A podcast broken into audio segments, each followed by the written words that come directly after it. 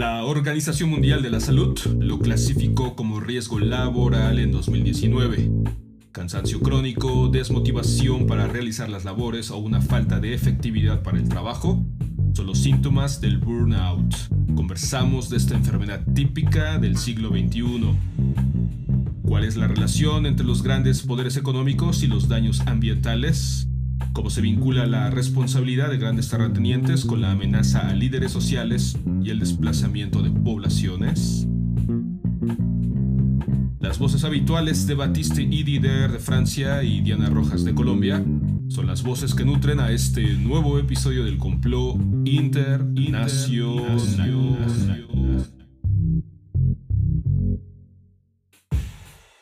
Solo una pequeña parte, pero una muy importante y absolutamente relevante de las urgencias a las que nos ha movido el cambio climático es la violencia alrededor de la defensa misma de la tierra como un recurso para proteger, más que para explotar.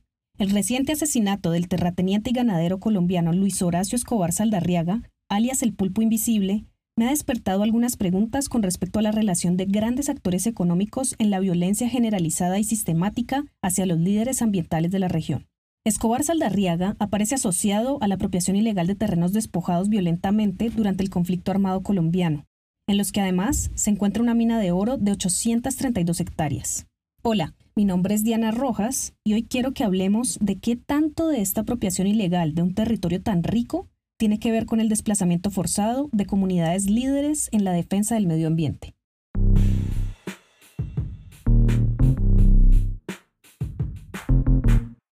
Ituango es una población del departamento de Antioquia, en Colombia, que cuenta con un poco menos de 24.000 personas.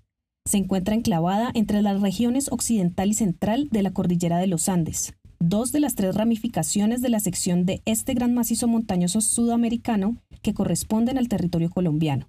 Cuenta con cuatro grandes municipios o regiones en los que se agrupan 101 veredas, pequeñas subdivisiones territoriales rurales y campesinas.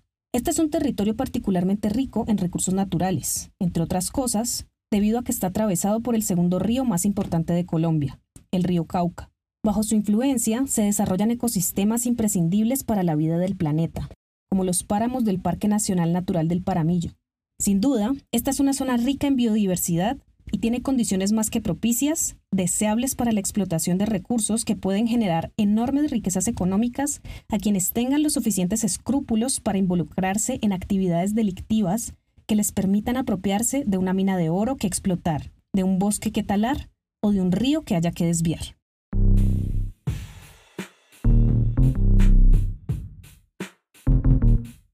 Justamente porque la apropiación ilegal de tierras que han sido antes despojadas de manera violenta no es algo nuevo en Colombia, esto que aquí menciono no es el único caso. En Colombia, el conflicto armado interno, que ha durado ya varias décadas, se ha caracterizado por haber desplazado a millones de víctimas. Por esta razón, en el año 2011 se crea la Unidad de Restitución de Tierras, entidad de la nación colombiana que se encarga de representar, asistir y acompañar a las víctimas de despojo de tierras y desplazamiento forzado en la recuperación de su territorio. Muchas de las víctimas a quienes han desplazado violentamente de sus territorios provienen de lugares ricos en recursos, como Ituango. Han sido sacados de sus casas de las formas más violentas imaginables, haciendo uso de las armas y del miedo. Pero también hay un componente de poder que es inevitable ver. La lucha por la protección de los recursos ambientales de los que todas y todos dependemos para continuar habitando el planeta también hace parte de la ecuación del desplazamiento forzado.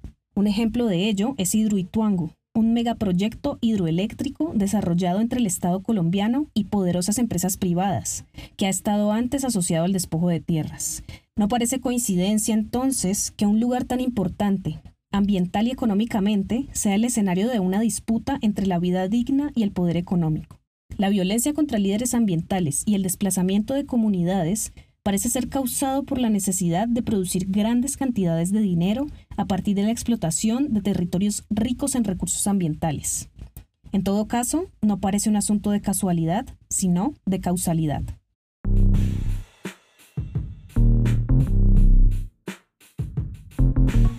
Según la revista Forbes, el año 2020 ha sido uno de los más violentos para los defensores del medio ambiente.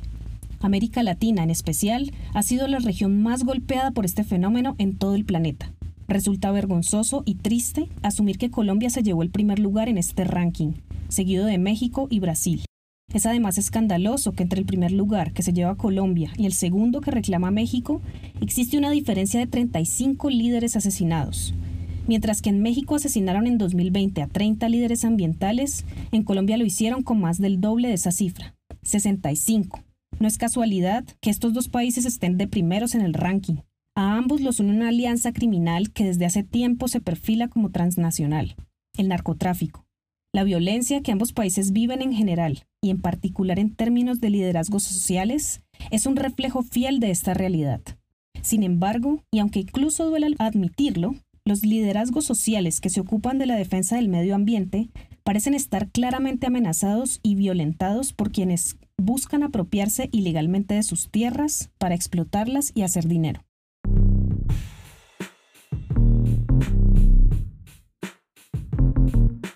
Parece que estuviéramos asistiendo desde hace años a una escena con varios actos. El primero de ellos, el desplazamiento forzado de comunidades a raíz de la violencia, casi siempre por las armas y a través de amenazas.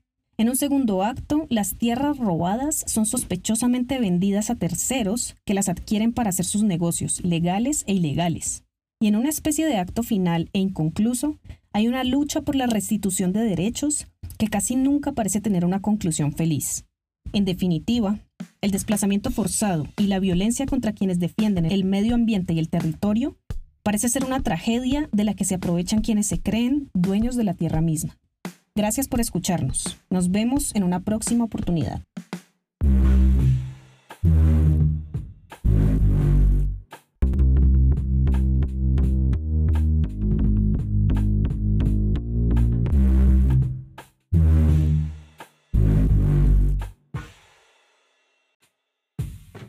Hola, ¿se encontraron en una ocasión de su vida agotado física y mentalmente? ¿Ha tenido una actitud de inferencia y desapego en el trabajo? ¿Se ha sentido desmotivado, frustrado y ha disminuido su productividad laboral? Si la respuesta a esta pregunta es afirmativa, entonces ha sufrido el síndrome de burnout o síndrome del quemado. Hoy en día, la pandemia ha profundizado los problemas que azotaban nuestra sociedad, pero también ha creado nuevos obstáculos para nuestro bienestar. El burnout actual signo de los tiempos resume la conclusión a la que nos llevan todos ellos y ellas, un estado de agotamiento mental y físico constante. Entonces, ¿cuáles son las causas y las consecuencias para los individuos y para la sociedad? Soy Batiste Hier de Francia. Ahora comencemos.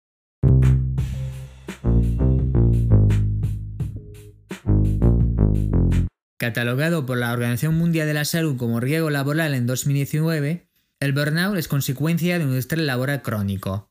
Por lo general, tendemos a relacionar el burnout con una carga de trabajo desproporcionada imaginable, pero en realidad puede surgir a consecuencia de interacción de muchos otros factores. Entre ellos, se halla el problema de recibir un trato injusto en el trabajo. Por ejemplo, la falta de claridad de roles, el hecho de tener un rol fuera de nuestras habilidades, un desequilibrio entre la vida laboral, social y familiar, la falta de comunicación o la presión por cumplir tiempos irrazonables. A tal punto que 3 de cada 5 trabajadores en de todo el mundo dicen estar agotados. Este contexto es crítico, ya que la pérdida de productividad debido a una mala salud mental, incluida la ansiedad, podría implicar un coste económico muy importante para la economía mundial. Además, el burnout, según el filósofo coreano Bung Sun Han, es depresión y agotamiento, la enfermedad de una sociedad que sufre de positividad excesiva, una sociedad de logros. En definitiva, un mundo en el que nada es imposible, un mundo que requiere que la gente se esfuerce hasta el punto de la autodestrucción. Refleja una humanidad que está librando una guerra contra sí misma. Y lo peor es que en el mundo del neoliberalismo pasamos a la, a la sociedad de rendimiento absoluto, según el historiador francés Georges Vigarello. Nuestra sociedad de rendimiento absoluto se basa en el ejercicio de presión permanente entre los asalariados para conseguir los resultados. Mejor dicho, estamos en una sociedad superior en mecanismo de opresión.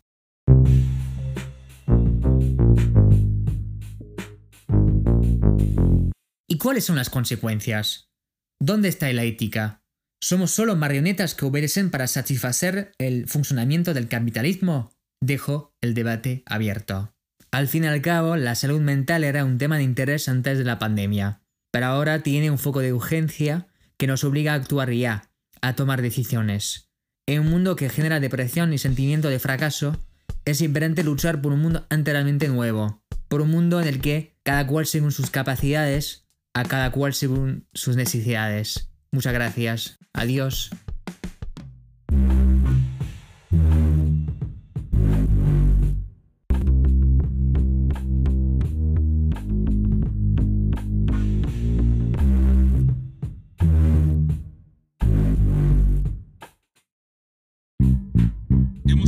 Así al término de este episodio. Ahora puedes contactarnos en Instagram siguiendo al Complot Internacional. No olvides suscribirte a nuestra frecuencia sonora en Apple Podcasts o en Spotify o en iBox o donde sea que escuches podcast. A nombre de las voces que hicieron posible este programa, gracias por dejarnos entrar hasta la intimidad de tus oídos. Nos escuchamos pronto, muy pronto, en el siguiente complot.